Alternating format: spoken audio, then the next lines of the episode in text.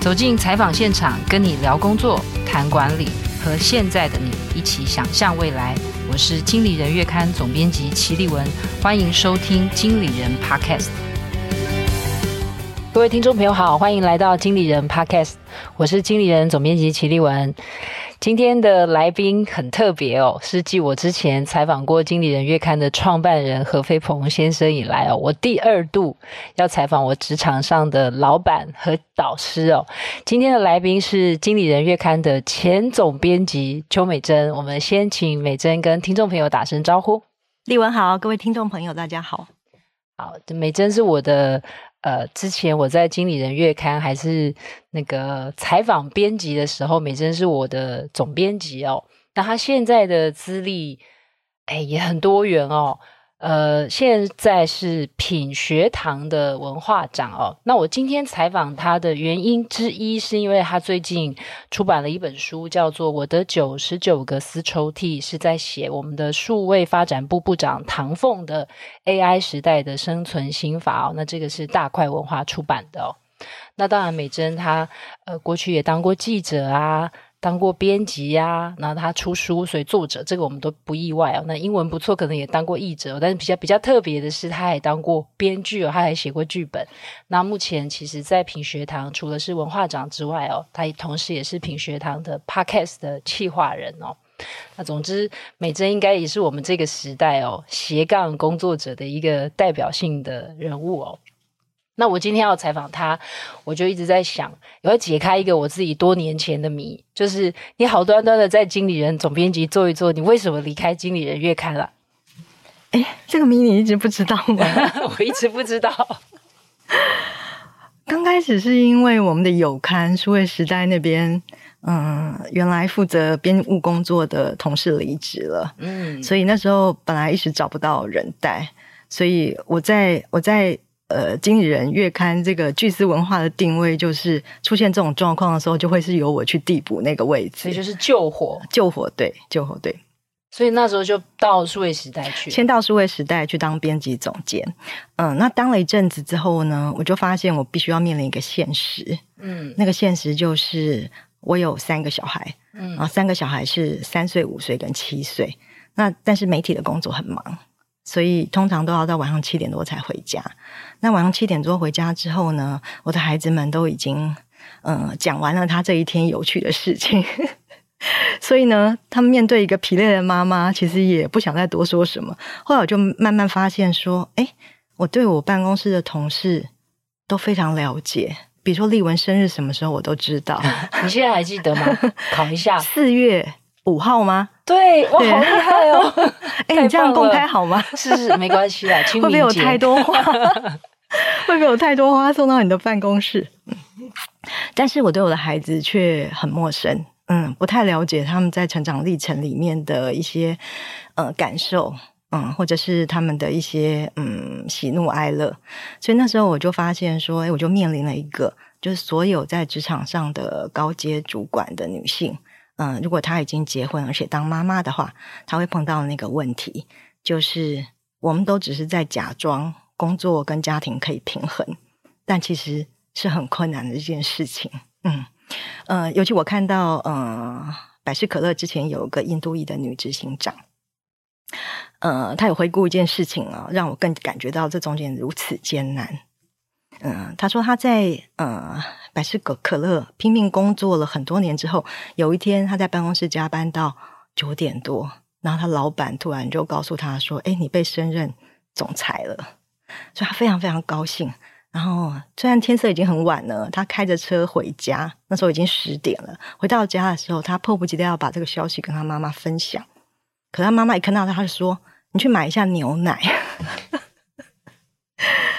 然后他就说。哎，我老公已经先回来，为什么不叫他去买？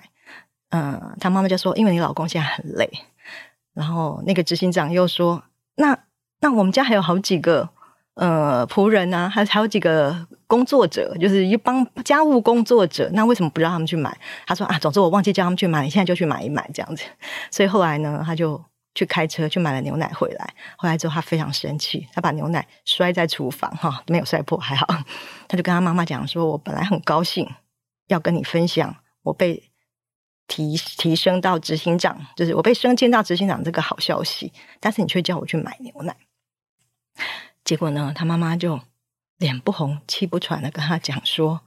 不论你在外面当了什么长，你回到家就是老婆、妈妈、媳妇跟女儿，就是你要把你的王冠留在你的车上。”对，所以我觉得这个就是，呃，不只是这位执行长的的困境，也是很多就是亚洲女性吧的困境是这样子，所以。他很难过关嘛，哈，但是后后来又找到他的方法，嗯，那我没有他那么聪明，所以我后来的方法就是我直接回家。嗯，是，其实美珍提到这个书，应该是之前联经出版社的出版了一本叫《完整的力量》，我自己也有看哦，所以美珍讲的这个故事我很熟悉哦。然后其实我觉得美珍刚好也带到一个，我觉得在职场上工作，其实我也常常在想说，有时候我们经理人月刊在制作题目的时候，常常就很想要制作，就是。呃，女性经理人这种专题哦，然后有时候我们就想说，这个题目的发挥空间哦，常常会很局限在，我们就会常问女性工作者，就是。呃，你怎么平衡家庭跟工作啊？或者是你怎么还有时间照顾小孩？但这些问题我们其实不太会拿去问男性的工作者。然后我自己在看完整的力量那本，就是百事可乐的前总裁那本书，我也印象除了美珍讲的那个故事我很印象深刻之外，还有另外一个故事，就是呃，那个总裁卢英德哦，他有一天问他的小孩，他就觉得说，哎，如果我就是一个全职妈妈呢？就是我就不要在外面工作了，他的小孩也会用另外一个角度安慰他，就说其实妈妈的成功他也会与有荣焉。就是说，其实呃不一定你好像只有在家里扮演一个母亲的角色，所以我觉得这个也是当代可能在职场上面工作的女性有很多种呃很。必须扮演很多不同的角色哦，所以我也反正借机带到一个，就是美珍自己刚刚有提到，就是说平衡是不可能的。那我们怎么样去找到那个比较和谐的的节奏？就是说，好像又可以兼顾照顾小孩，但是自己总是也还有很多的专长啊、兴趣啊，自己有很多想要做的事。那你大概是怎么去分配这些时间的？嗯，刚才讲到工作跟家庭呢，是很难。同时平衡哈，可是如果把人生的顺序能够调整一下，就是有的有些阶段你专注在工作上，有些阶段你专注在家庭上面，那么就长期来说，到最后你的人生里面的工作跟家庭是平衡的，所以要用比较长期的观点来看，这也是我这些年的收获。嗯，那那我自己后来回到家里之后，其实就是一团乱。老实说。我后来发现，因为做过经理人月刊，所以比较会管理家庭生活，还有小孩子的生活纪律。的确是有一些方法，嗯，但是好，我来讲其中我用到了什么方法。我的方法就是，我曾经有读过一个，就是在我们的工作上，我读过一个行销上面的秘诀。他说，如果你要，嗯，让你的呃，TA 觉得你常常在关心他，其实你不用每天问候他，你每两天问候一次就好了。嗯、是，就是你的区你的区间哈，就是你的你的 frequency，就是其实两天一次就好了。我后来就把这个用来呃，就是呃，跟我的婆婆联络，就是我连每两天 关心她一次。诸如此类的，嗯、呃，但是其他很多时候其实是这样子，就是我们虽然在职场上是一个有经验的工作者，可他回到家庭里面是一个完全不一样的情境。家庭里面其实是一个全职的陪伴者，那全职的陪伴者很多时候，呃，你你你采取就是你要做的事情，其实并不是由你主动，而是由别人他有需求的时候，呃，你再来处理，所以它中间有很多的变数。所以后来慢慢慢慢，我后来其实是呃有有有体会到，就是回到家当陪伴者的时候，呃，最重要的事情是调整好自己的身心，以便可以随时陪伴。然后真正的那种，像我们以前在呃经理人月刊哈，或是在职场上面的，有很多我们的管理的法则，比如说 just in time。之类的法则，just in time 如果用在家里，可能就是你晚餐要准时煮好嘛。对，just in time。那那这个东西有些时候你会有，因为很多变数没有办法达到你要的目标。然后这时候呢，呃，是很容易有挫折感，因为你做不到你原来想要做的的那种成成效。就是我们常常说 getting things done，就在 GTD 的那个原则里面，你希望你能够什么时间点做到什么，但是回到家其实往往是不可能。所以到最后最重要的事情就是调试自己的身心，以因应各式各样的变化。所以美珍有想过，就是说，就是从职场回到全职妈妈这个角色，就是这个你自己有有冲突吗？或者是会觉得说，好像我是不是它会是一种妥协吗？就是你自己在这个心态上面，还是觉得说，诶，其实也蛮好的，就是彻底的摆脱职场的压力，只是面对另外一种不同的，呃，你刚刚讲陪伴者啊，然后其实可能。呃，有时候对啊，就是也要准时 供餐，准时的照照顾小孩等等。就是说，这个会不会在这个角色上面自己有哪一些冲突？很多人会美化全职妈妈的工作，嗯，觉得她是一个呃为了家庭、为了孩子付出，所以是一个很崇高的工作。那另外一方面，很多人会。看不起全职妈妈的工作，嗯嗯，因为比如说韩国，就社会里面就更贬义全职妈妈，他们说她是妈虫嘛，哈，说是依附着老公而生存的寄生虫，嗯，所以在这两两种不同、截然不同的评价中间呢，我自己后来慢慢去摸索的结果是，我知道全职妈妈是我在那个阶段我呃可以扮演的角色，但是那应该不是我长。长久以来，我人生里面哈，最后的终点是结束在全职妈妈。呃，每个人的特色其实不一样。我也见过有人全职妈妈做得非常开心啊，可以做一辈子。但是刚好我自己就是比较喜欢工作的人。那二方面，因为我过去的职场经验都非常愉快。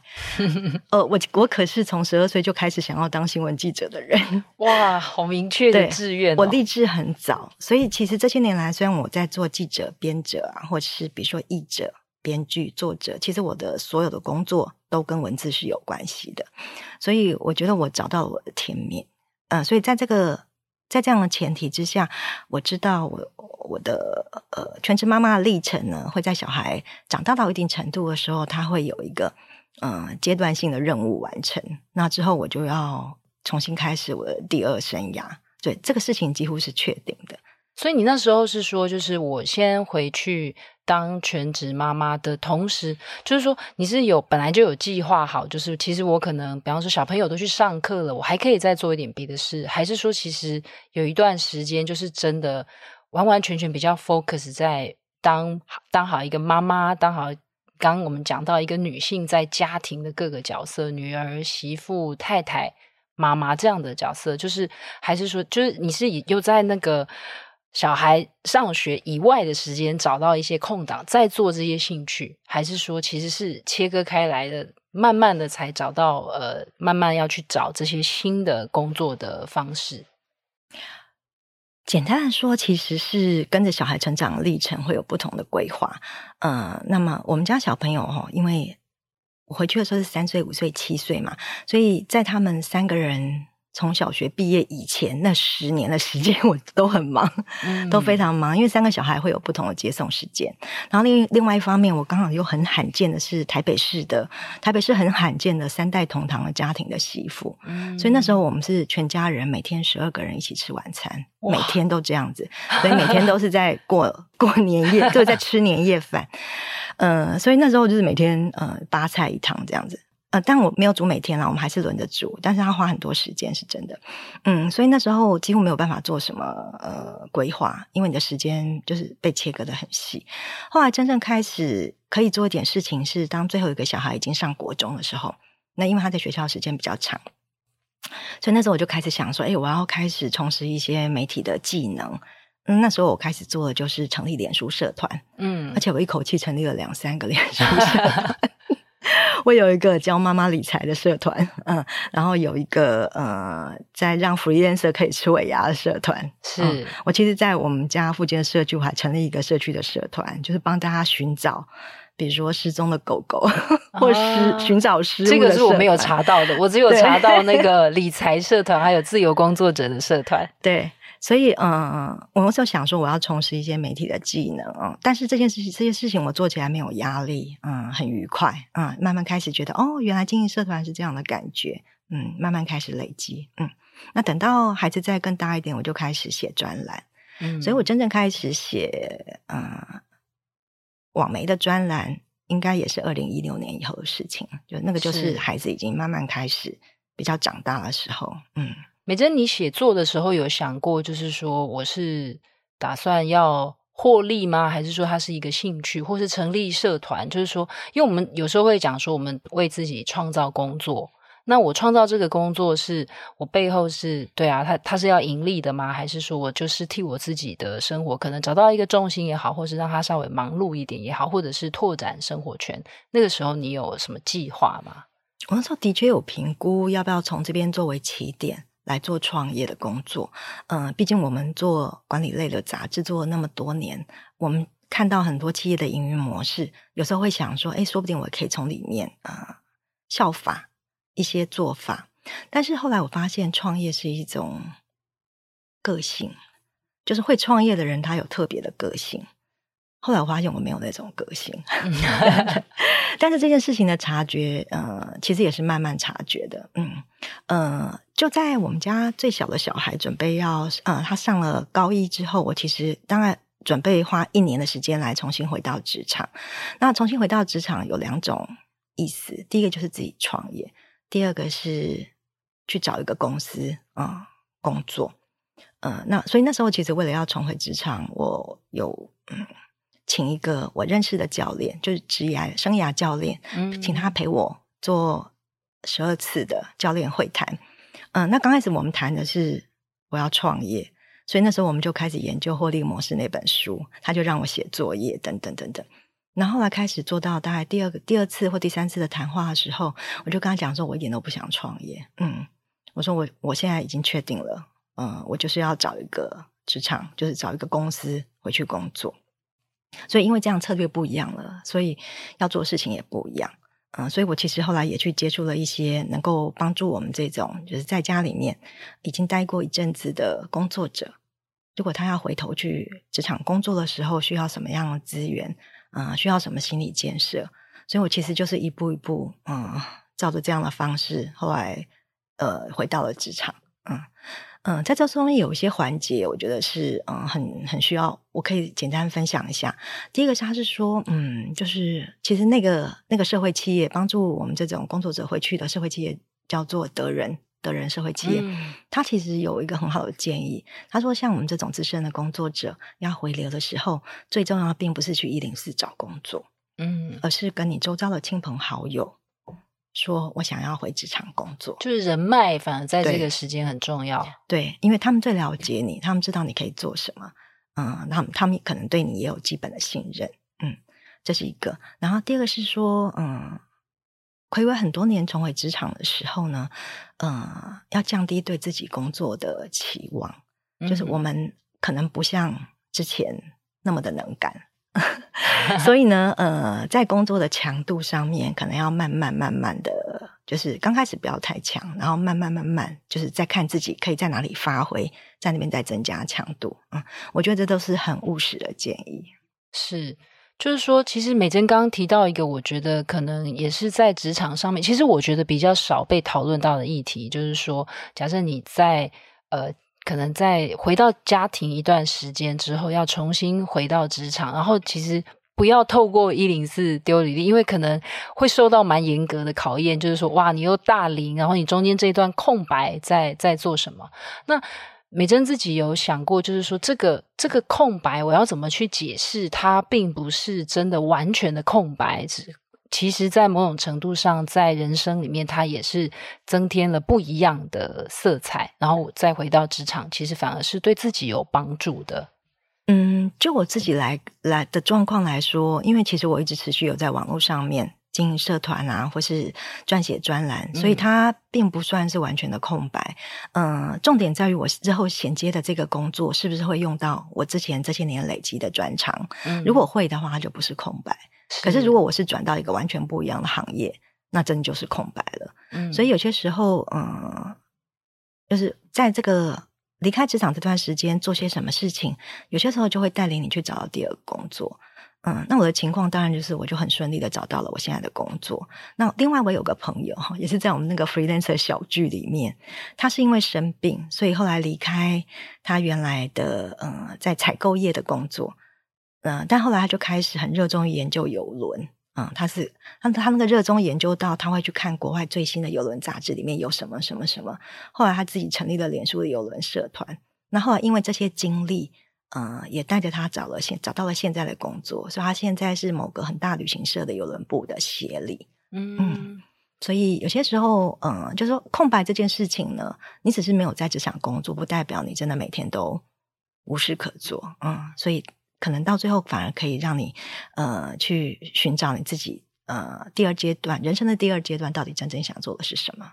对，其实我觉得我刚美珍提到这个，我这个。freelancer 的朋友，他其实透过邮轮的兴趣变成一个邮轮的工作。其实我也觉得这个是，其实搞不好现在对很多年轻的工作者，或者是在职场上，我觉得都有同样的启发。就是说，其实有时候是重要的是自己有一个兴趣，然后慢慢的去钻研、去深入。其实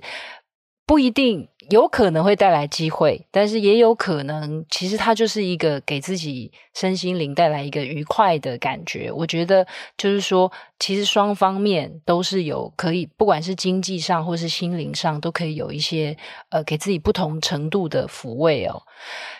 接下来关于美珍的个人的部分，我还有一个很想问的，就是呃，因为我我。呃，决定要访美珍的时候，我们同事有一些人就很有兴趣，就是说美珍是我以前的主管，那我现在在工作上，我常常都是给我的同事建议哦，所以他们就很想知道我我齐丽文这个人哦，在还是职场上面的小螺丝钉、小小朋友的阶段哦，到底，所以我自己本来列了一个采访大纲，就是其中一题就是问美珍说，美珍。你在当年就有看出我有潜能可以当上总编辑吗？当年呢，丽文给我最大的印象就是他的抗压能力很强。怎么说呢？就是他通常都是编辑部最后一个交稿的人，可是不管谁怎么催她，她完全不为所动。最后，但是最后最后哈，就是他交出来的稿子，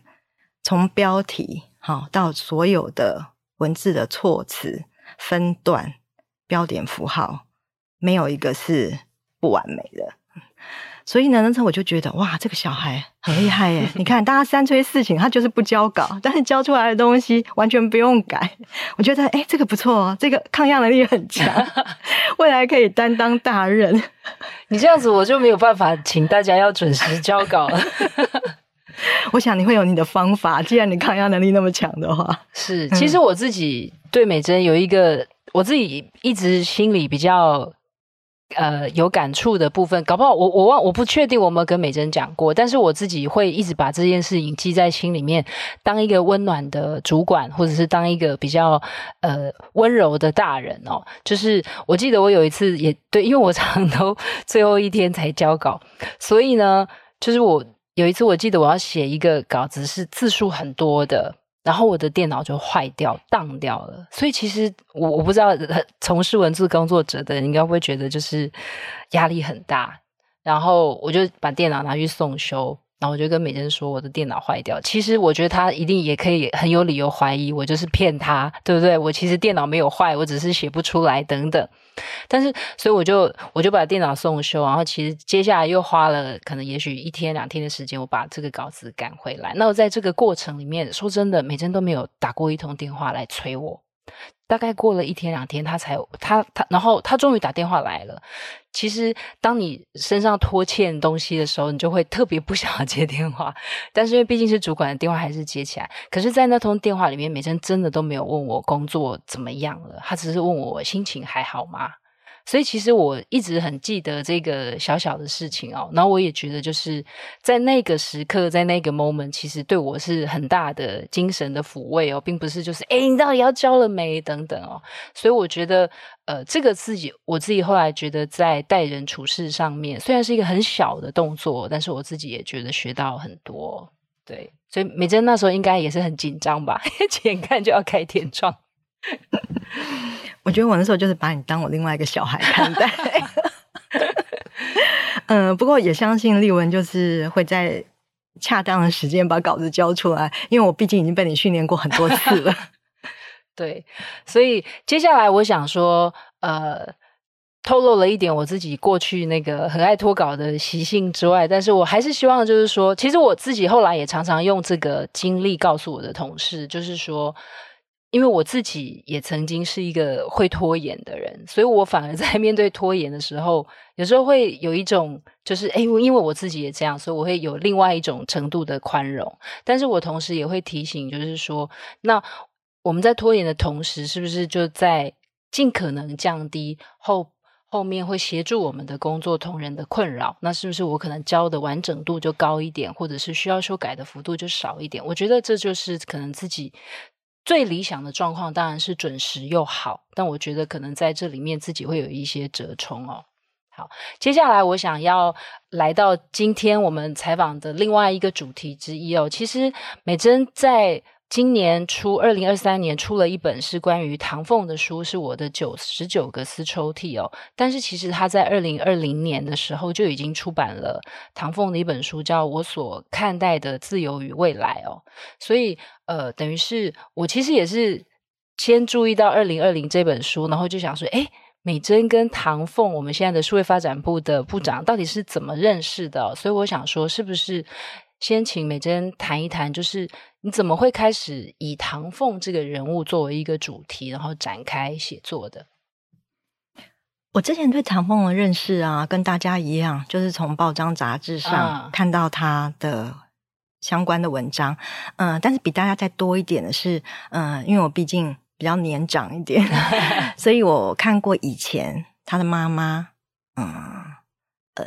曾经记述过他如何回家带唐凤的一本书，叫《成长战争》。嗯，嗯，那里面有一个妈妈养育一个天才小孩的种种艰辛，跟里面精彩的地方。嗯，所以大概是这两个的结合。嗯，所以那时候在大概在二零一六年，唐凤第一次担任数位政委的时候，我就写了一篇文章。嗯，那时候是。也是放在某一个网网络媒体上面，因为他是邀稿我写的。然后写完之后，那本那那个文章就获得很大的回响。嗯，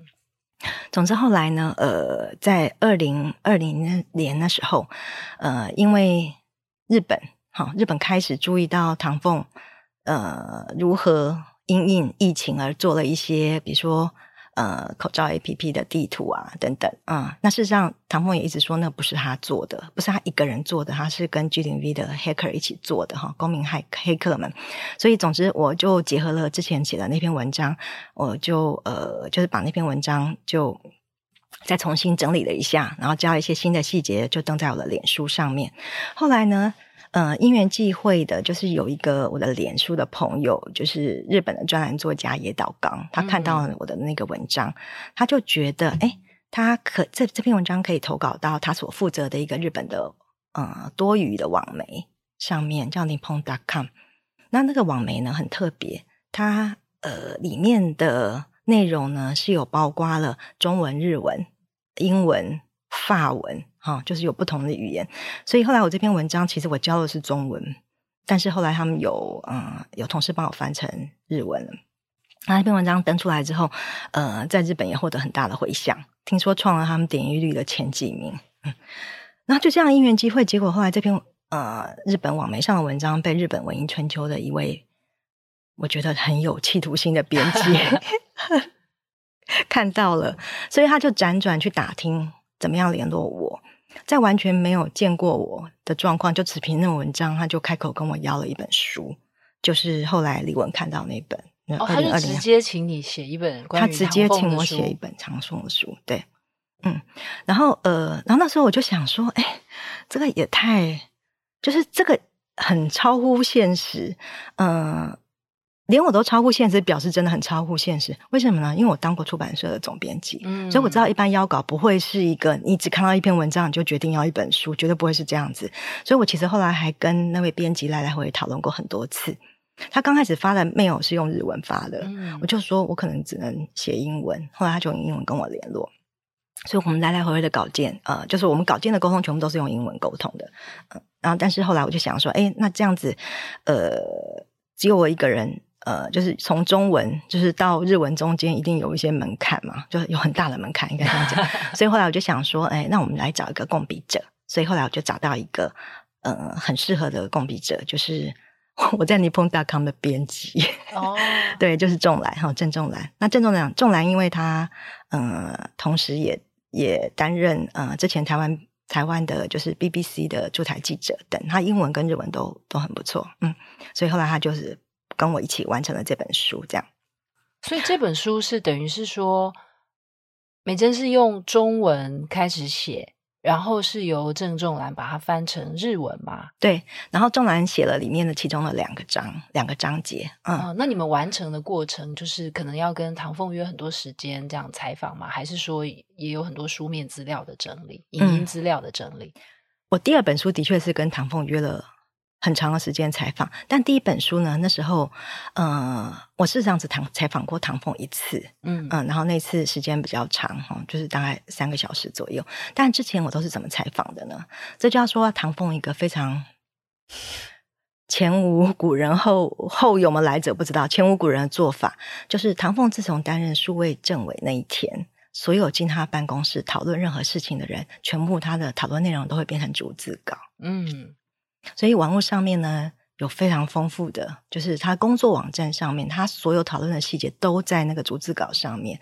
所以我几乎是用那逐字稿整理出了呃第一版的初稿，然后之后发现里面有不足的地方，嗯，再透过一次的采访去问唐凤，把它问清楚。嗯，但是因为我们是用第三人称来写作的，在这过程里面，那个整理初稿的过程里面，嗯，因为我们有一个章节的结构。那我们原来结构是有点像是，呃，唐凤的七个面相哈，就是从他从小啊、呃，比如说他是天才儿童哈，然后到他青少年的时候，他是在网络上成成长的黑客哈，然后到最后他当数位政委，这个过程里面，人生不同历程里面，还有几个不同的角色，然后这些角色都有一些跟他有交集的人物，所以那时候我花比较多时间采访了，反而是唐凤周遭的这些人，在他每个人生阶段跟他有交集的人。花了很多时间采访，那里面还包括了，嗯、呃，还包括了我们的那时候的呃摇滚立委，就是林长佐，哦、林长佐对、啊、他们俩竟然十几岁的时候就认识了，真的是很不可思议。这样，嗯，好，那那。那时候就大概旁边的呃周边的采访都结束之后，我最后才跟唐凤约一次采访，去把里面我有觉得中间有些部分我有疑点的部分，就是我不清楚的部分，我把它问清楚。所以这个最后这本书其实有点像是唐凤的，就是侧写的传记啊、嗯，但是里面当然也有唐凤的回应，而且最特别的是，嗯，大家知道唐凤是开源软体的工程师，嗯。所以他认为自己所思所想的事情全部都是前人给他的，并不是他自己独创的。Oh. 所以他自己呃呃写了这本，就是我我透过他帮助写了这本书，还有有很多日本的记者也采访他，也写了很多不同的书。对，他没有一本有拿版税。哦、oh，对，是因为他觉得这个就是公共财。嗯，所以我觉得唐凤是一个真的是我看过就是前无古人啊的一个非常特别的一个。知识工作者可以这样讲，嗯，是等于是说，他把他所有自己，不管是他的所思所想，他觉得就是那种 open source 的概念，就是其实我也是累积前人的智慧，所以我把我的智慧开放出来，将来大家也可以再来援引以应用，其实大家这样智慧才会不断的传承下去哦。对，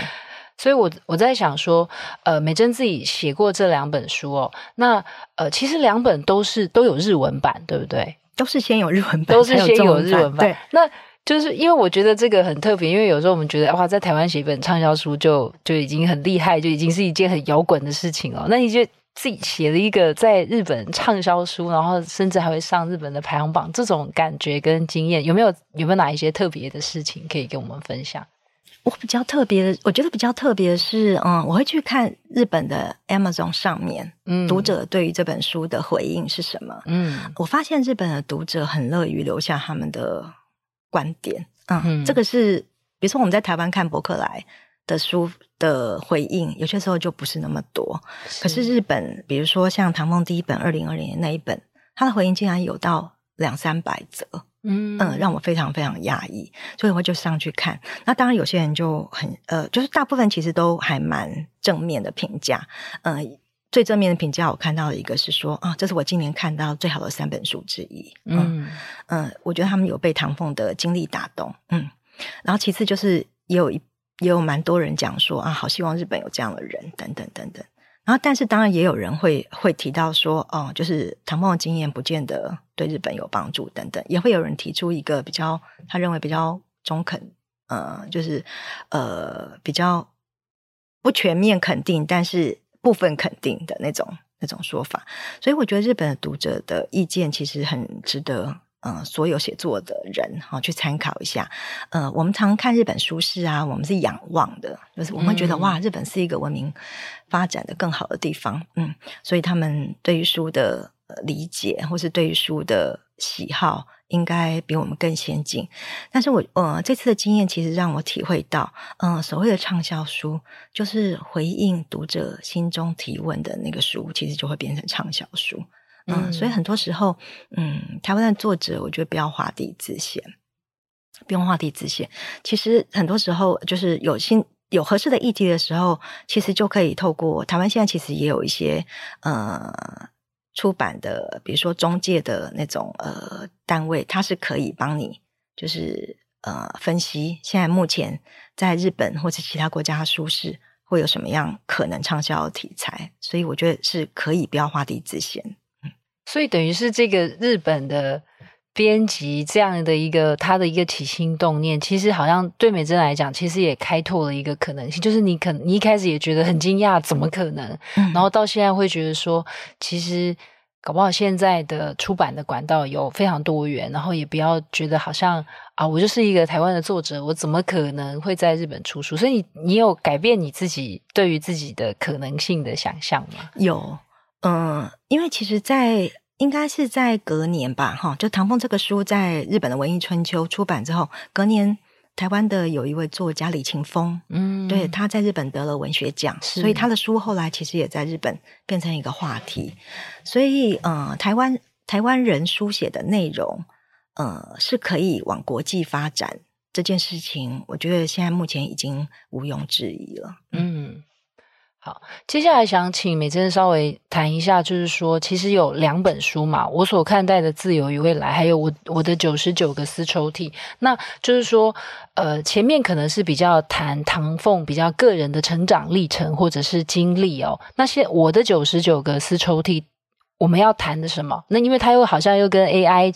呃，有一些关联哦，所以可能这这一本书最新的这一本书，基本上我们想要传达哪一些关于唐凤的可能一些想法或是工作的心法？嗯。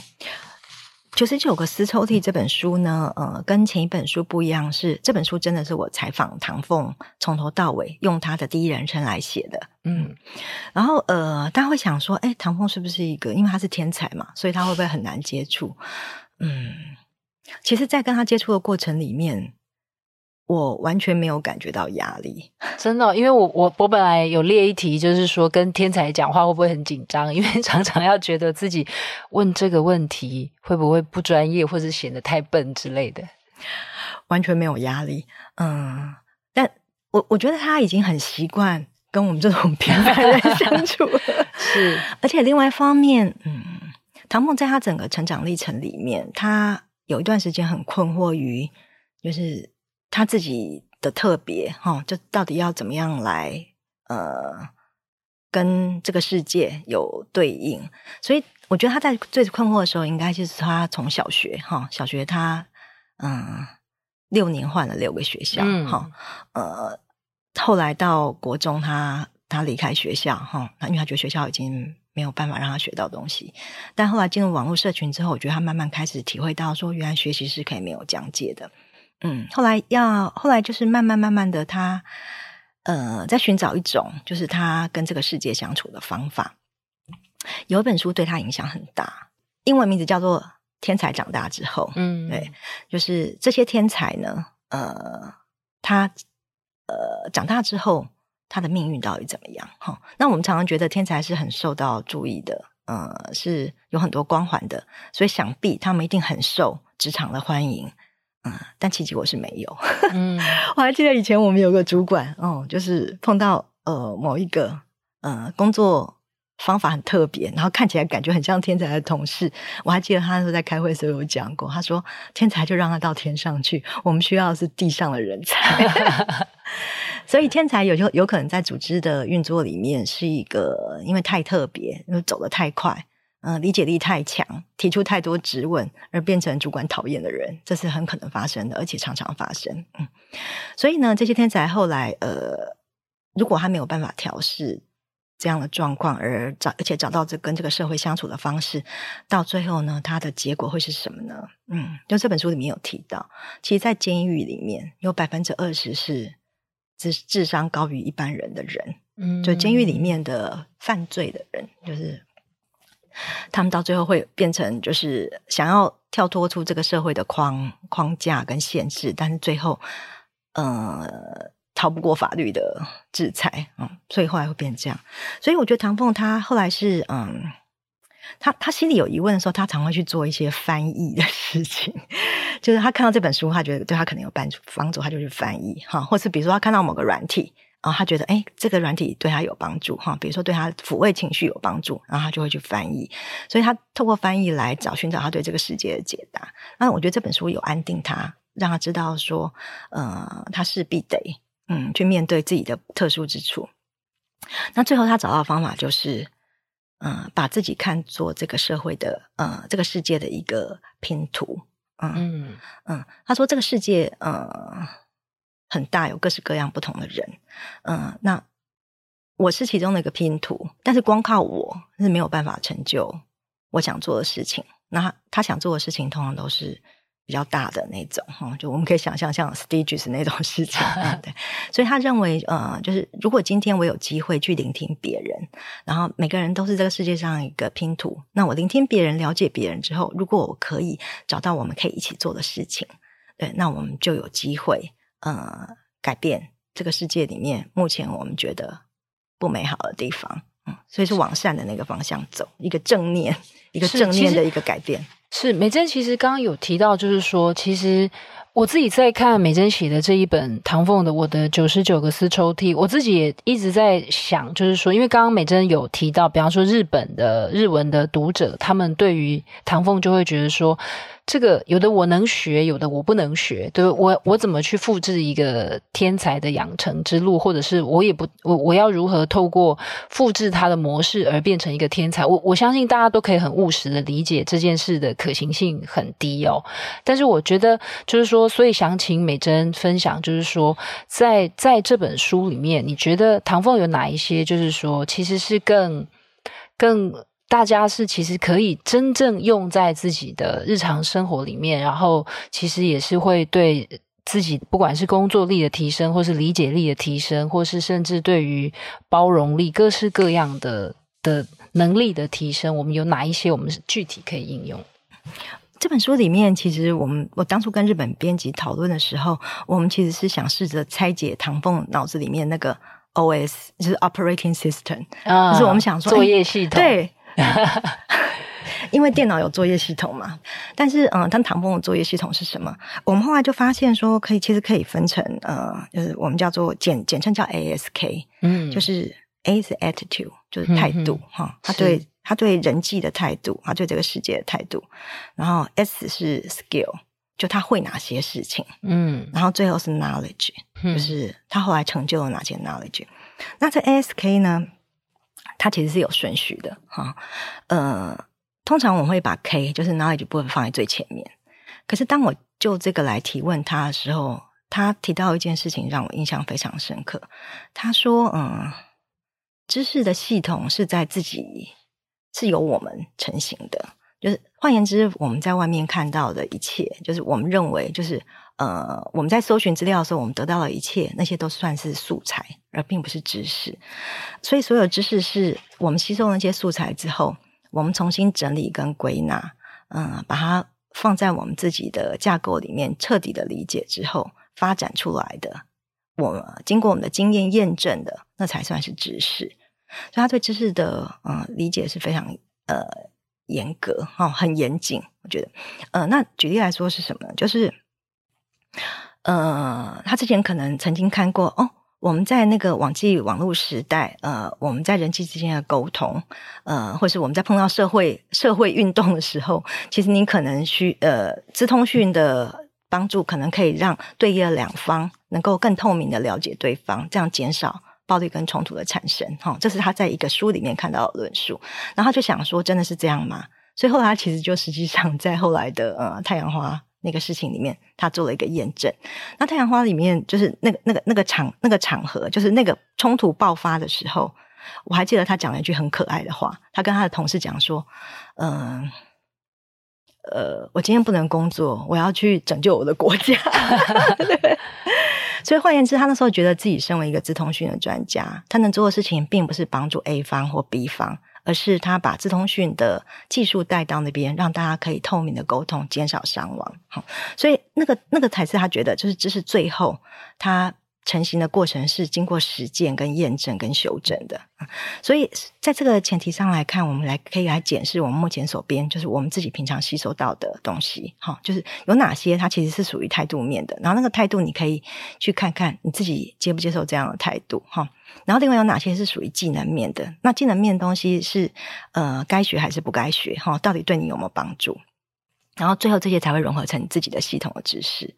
那技能面的东西，我要特别讲一下。呃，比如说我们在呃管企业管理的场域，呃，我们提到建立公式这件事情，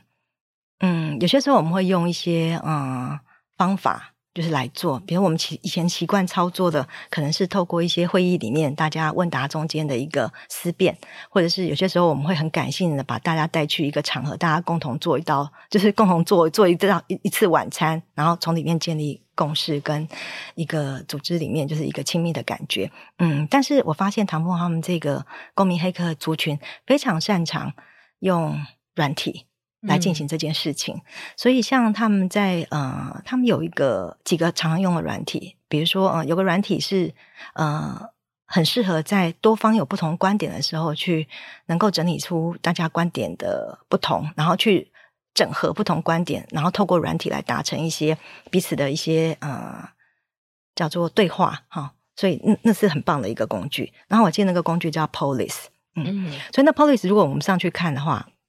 你就会发现，说它一个页面，呃，叫做 Start a Conversation，就是我们开始一个对话。然后对话里面，呃，不管你支持的是哪一方，你都可以提自己的意见。然后最后我们会直接以视觉的画面看到，说谁的意见我同意，那我加入那一方。所以原来看起来是杂乱无序的，比如说十个观点，后来慢慢会被整合成，比如说两个观点，然后最后才就会有一个可行的方案出现。所以，呃，我觉得在他们的运用的。ASK 就是态度、技能跟知识里面，他们非常擅长用软体来达成这样的方式的沟通。嗯，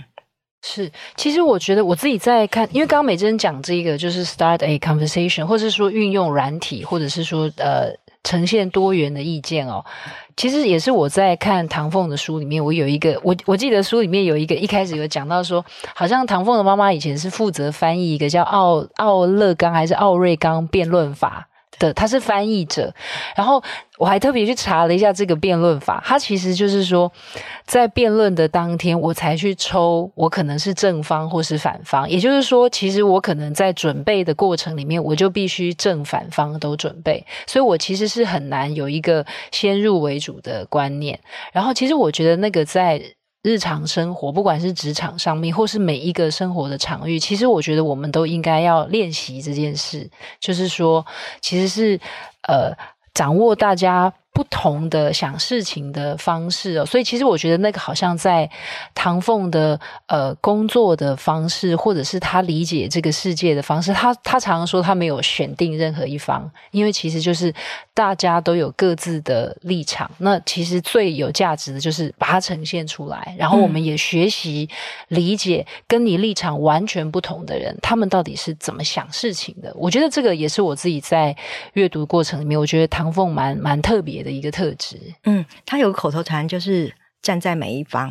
啊，嗯，他没有站在哪一方，他就站在每一方，嗯，那我觉得这个训练呢，其实是也是来自于他呃过去在公民黑客那个团体里面，嗯，讨论的过程里面激荡出来的。另外一方面就是他们有很好用的软体，所以可以站在每一方，还能够有最后的结论，那很不容易。然后后来他进入嗯政府机关工作之后，呃。我听到他讲几次会议的过程，还有他们其实很多会议在网络上面看得到整个会议进行的过程，嗯、比如说三个小时或四个小时，他是完全直播的。我这样看下来，我觉得唐凤真的是我看过最会开会的一个人，嗯，非常擅长整合各方意见，嗯、呃，然后最后让大家觉得说，对我就是他们会达成一个叫做呃 rough consensus，就是粗略的共识。那粗略的共识意思是什么？就是以以我们一般来话来。话来说，就是我不满意，但是我可以接受。可是，任何公共政策的讨论，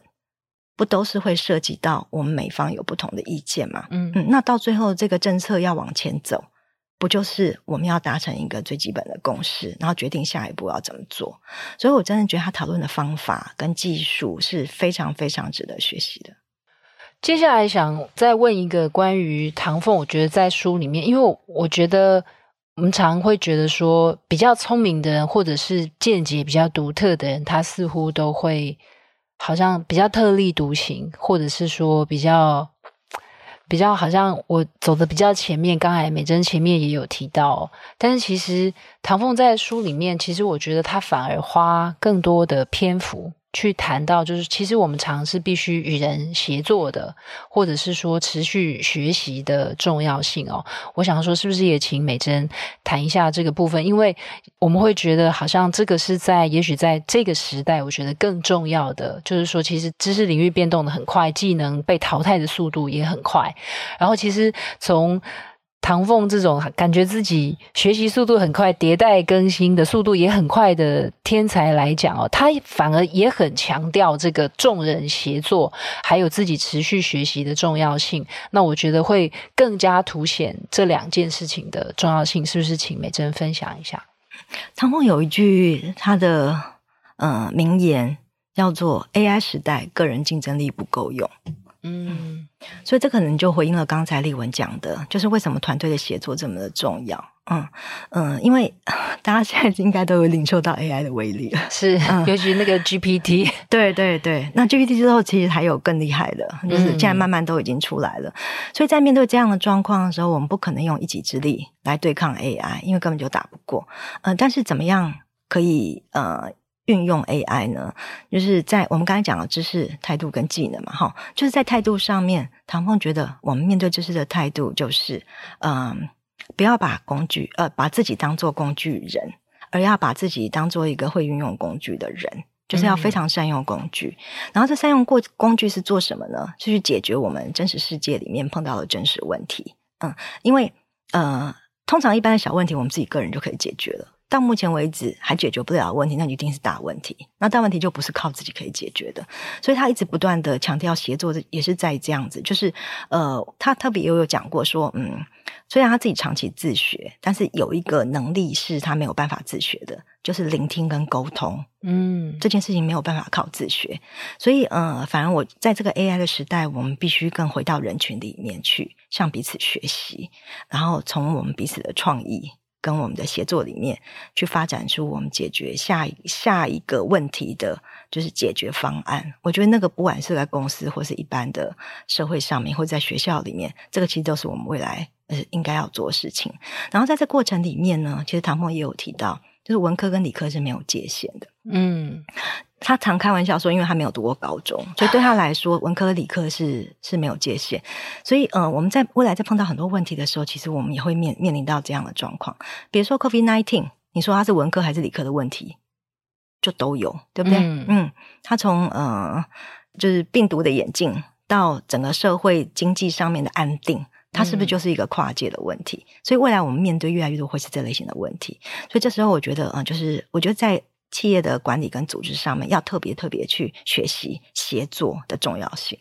其实，我觉得我自己在阅读唐凤的这本书，因为包括他的学习经历也很特别，就是说，所以我反而觉得，在未来，特别是在 AI 时代，说不定将来会是一个。问题解决导向的年代，就是说，其实我们我们在学习很多呃知识或是技能的同时，其实我们因为我们是面对一个问题，可能我是面对一个心理困扰的问题，也可能我面对的是一个很具体的技术的问题。但是，其实在这个破解的过程里面，其实就会促使我们必须与他人协作，或者是我们必须持续的去学习新的知识还有技能哦。我早上自己走在路上还在想这件事，就是说，诶，对。ChatGPT 是蛮厉害的，但是因为它很仰赖人类的 input，所以其实我们必须持续的创造更多的 input，在这个网际网络的世界里面，将来 AI 才会有更多的资料可以去解读跟研判哦。所以我觉得，就是说人类的这个持续的协作，还有创造，还有学习以及产出哦，我觉得它它永远还是 AI 很难以取代的哦。所以。最后一个问题，想问美珍，因为美珍，我我我，他除了这一本《我的九十九个丝抽屉》之外，我看最近还出了一本教出双阅读素养，感觉很多产哦。就是下一本打算写什么，或者是跟我们分享一下这个双阅读素养是什么意思啊？双阅读素养其实就是我们每天碰到的处境，就是我们每天呃阅读哈，我们每天阅读的字数。呃，来，那个俐文，你猜猜看，我们现在每天阅读的字数大概多少字？我现在必须，我已经很难想象，就是我有时候可能一整天没有阅读多少字了耶。可能手机上的或者是那个 Facebook 上面的算吗？算。呃，一千、两千、三千。其实有人统计过，我们现在每天阅读的字，就是包括我们。的所有的影呃媒体的素材哈，全媒体的素材加起来大概一天会有七到八万字，会有那么多，这么多哦。对，所以我们现在其实嗯，那七到八万字是一个什么概念呢？就是一本书，一本纸本书大概就是七八万字。对对对，嗯。那在这这么多我们读了这么多资料里面哈，这么多字里面，哪些是真的，哪些是假的？哪些是重要的，哪些是不重要的？哈，这个其实是需要有呃一定的。判别力哈，还有就是我们怎么样把里面有用的东西拿出来用哈，然后怎么样把其他东西拿拿来，就是怎么样彼此连接我们呃觉得重要的东西，这其实就是双阅读素养。哦，也就是说，它是比较不是说一定要拿一本纸书来看，而是说你现在所有阅读到的各式各样媒介的素材都是阅读，对，都是是一个全阅读跟全媒体的概念。但是这里面的相应的 一个概念叫做新闻盲。啊，新闻盲是联合国给的定义，就是没有办法从资通讯的科技里面得到自己所要资讯的人叫新闻盲。所以我觉得文盲，然后是新的文盲这样。以前的文盲是不识字，嗯、对，现在是识字，但是拿不到自己要的资料，嗯，哦、或者是很容易被网络上的讯息哄骗，嗯，哦，所以你可能被讯息轰炸，那你同时也被讯息哄骗，对。嗯，所以就是双阅读素养，其实是在学校里面，我们希望能够呃教导老师怎么样把学校的孩子能够教成，我们可以在运用纸本的阅读的素养，但是同时又可以取用资通讯上面的载具的资料，然后最后呃能够达成我们刚才讲的，就是解决真实世界的真实问题的那个能力。嗯。好，今天很谢谢美珍来跟我们分享哦，其实也分享了她的职涯的经历，还有也分享我年少时候会脱稿的一些 不堪回首的回忆。当然，同时也是最重要的是，她出版了这一本呃唐关于唐凤的《我的九十九个私抽屉》，我觉得里面有非常多很实用的观念。我觉得反而是倒不是具体的技能哦，更重要的是我们在这样的多变的 AI 的年代里面哦，我们有哪？一些呃很基本的，比方说聆听、协作、同理心，然后持续不断的学习，我觉得这些都是呃大概在我们面对多变的时代里面蛮重要的一些技能哦。所以谢谢美珍今天来跟我们分享，谢谢大家。听众朋友，如果喜欢经理人 Podcast，欢迎留言给我们，或是到 Apple Podcast 给我们建议或肯定。如果有职场困扰，想要寻求解答，重要的管理议题想要了解，或是精彩的人物想要认识，可以填写资讯栏中的表单，我们会努力满足您的期待。今天的总编辑会客室就到这边，大家拜拜。